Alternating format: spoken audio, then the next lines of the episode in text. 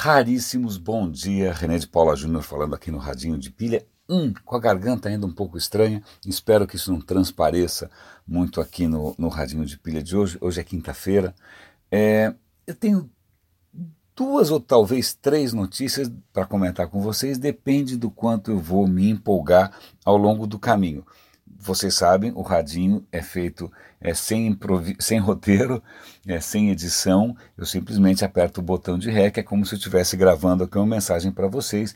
Então eu tenho é, uma leve noção daquilo que eu vou conseguir comentar, mas às vezes eu acabo me empolgando.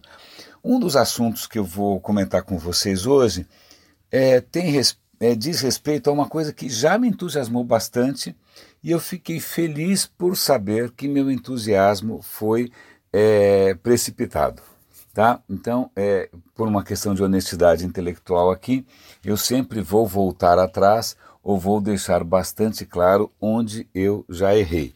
Então, eu estou vendo aqui que, pelo visto, meu entusiasmo inicial com o tema foi um pouco ingênuo. A questão é a seguinte: eu tinha ido. Lá vou eu contar mesmo isso, mas tudo bem. É, talvez alguns de vocês não tenham ouvido isso. Mas alguns anos atrás, acho que em 2011, eu fui para a Singularity University. Eles formaram uma geração de consultores em tecnologias exponenciais. Eu trabalhei em quatro projetos, dois no México, dois na Colômbia, como consultor. E hoje eu acho tanto a singularidade quanto a a coisa de exponenciais um, é, muito questionável, para não dizer hype em 90% de pureza de hype. Mas então eu realmente está aí mais um equívoco da minha carreira que eu deixo transparente e de novo por honestidade intelectual eu exponho aqui para vocês.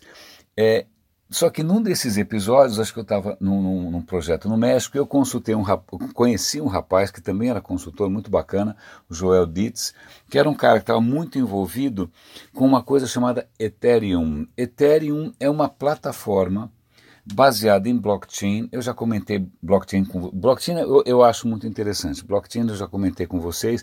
Vai transformar vários negócios. Blockchain é é revolucionário, sim, mas conceitualmente ele não é tão complicado. Né? O, o que o blockchain é, na verdade, é um, banco de dados, é uma, é uma base de informações. Só que essa base de informações não está na mão de uma pessoa, está na mão de todas as pessoas ao mesmo tempo. Então, com blockchain, quando você registra alguma informação nessa base de, de informações, todo mundo fica sabendo ao mesmo tempo e não tem como ninguém sacanear ninguém, não tem como alterar os dados.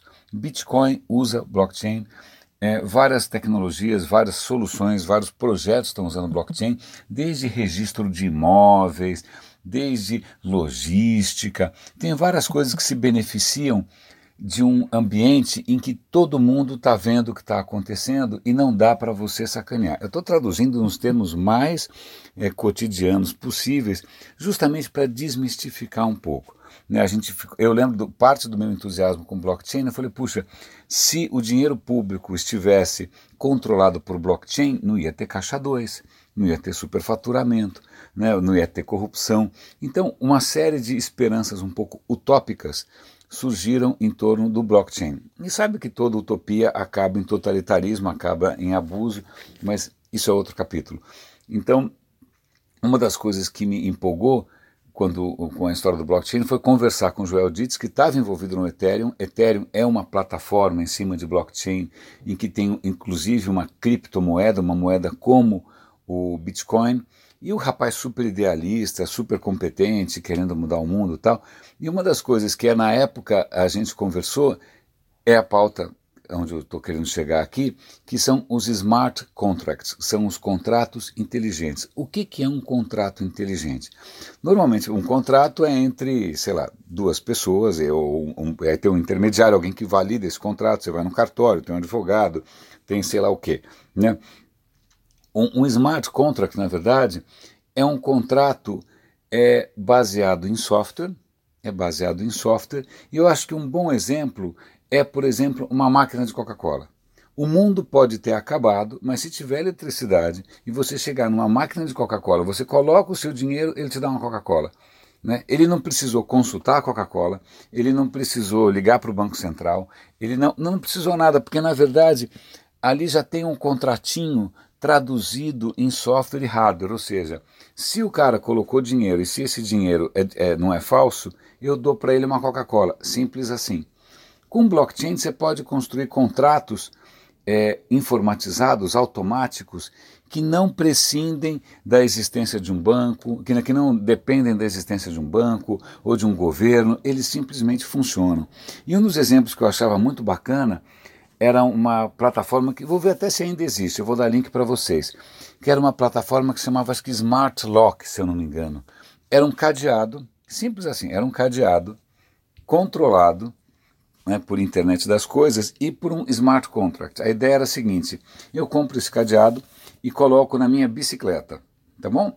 Só que é, esse cadeado está ligado a um contrato inteligente. Então, se você pegar lá o aplicativo e colocar dinheiro né, é, na, na, minha, na, né, nesse contrato, pum, o cadeado abre, você usa a minha bicicleta. A hora que você usou a minha bicicleta e fechar o cadeado, ele avisa para o contrato quanto tempo você usou, quanto dinheiro isso é, quer dizer, quanto né, que, que isso custa, e já debita da sua conta e eu recebo.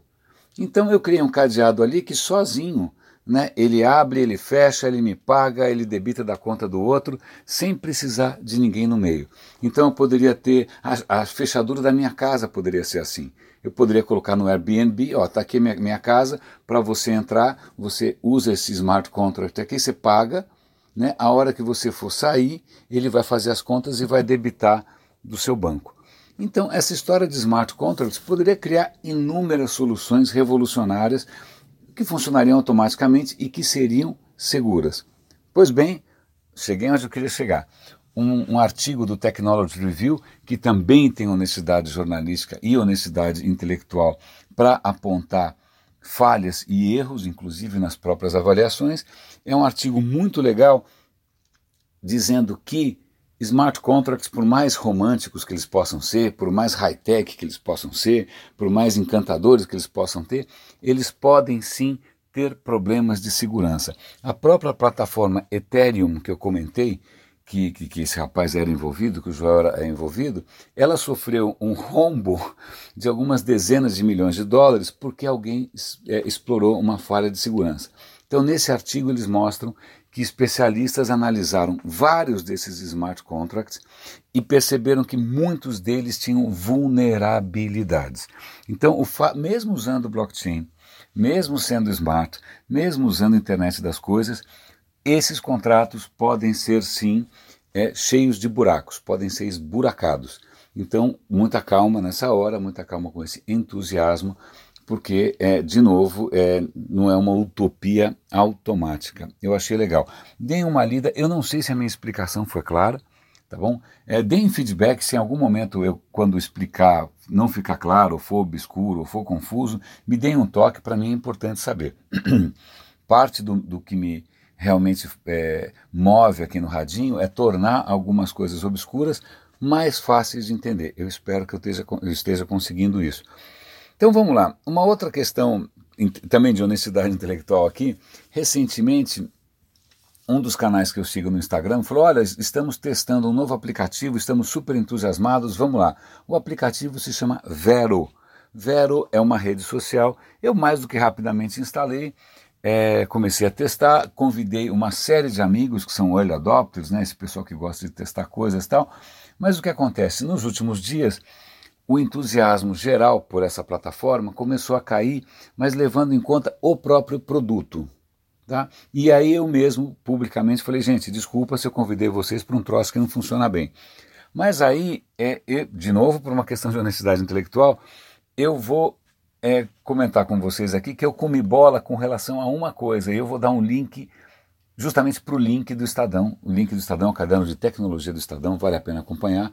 O Bruno Capelas fez uma matéria mostrando que, é, embora o Vero, essa plataforma, tenha um manifesto né, super utópico, bacana, sem propaganda, sem nada, etc. e tal, na hora que você lê os termos de serviço, né, com olhos jurídicos, termos de serviço não deixa de ser um contrato, certo? Já que a gente está falando em contrato.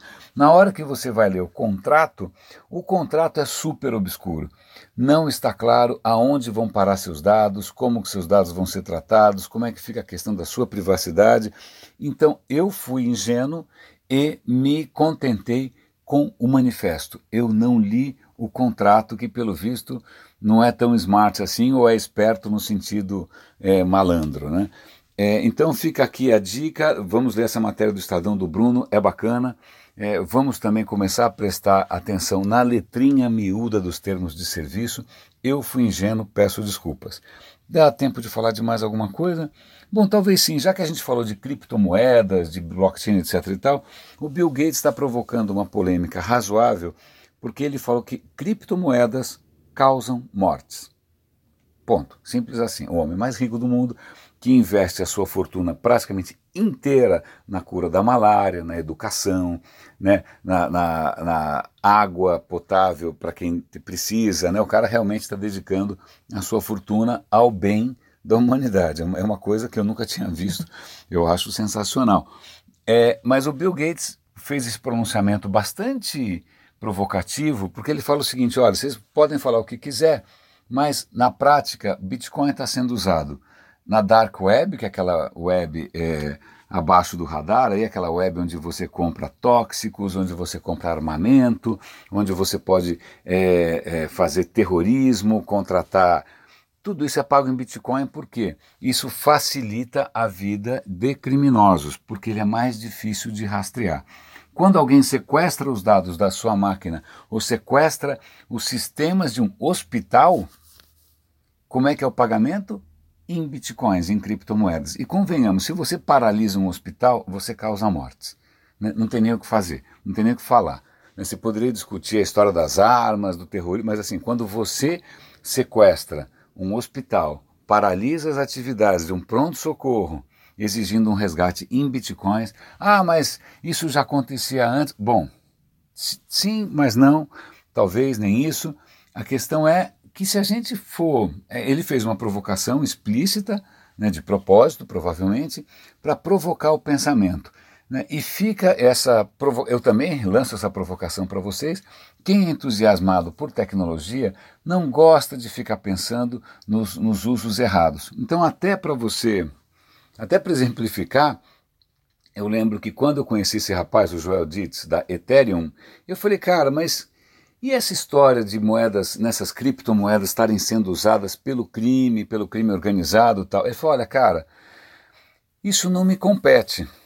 Eu crio, eu crio a plataforma, eu crio as soluções, eu não posso ser responsável.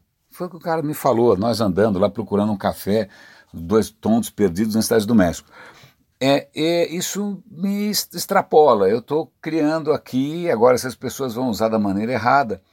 Então, o cara meio que lava as mãos, né? ele racionaliza a posição dele, e aqui vem uma provocação minha: nós não somos animais racionais, nós somos animais que racionalizam, sobretudo as próprias besteiras. Né? A gente explica, a gente arruma ou cria explicações racionais para aquilo que é absolutamente inexplicável. Então, ele racionalizou né, e lavou as mãos no impacto que o que ele estava criando acaba gerando. Então, é, eu acho isso muito questionável, eu, mas a minha voz, eu não sou Bill Gates, não sou nada, não vou provocar maiores polêmicas, afinal nós aqui somos raríssimos, mas se eu conseguir plantar essa sementinha né, de preocupação ética, de preocupação social, em uma cabecinha eu já vou ficar muito feliz, porque eu não vou me sentir mais tão só. Raríssimos, quinta-feira, René de Paula Júnior falando aqui no Radinho de Pilha. Um grande abraço e até amanhã.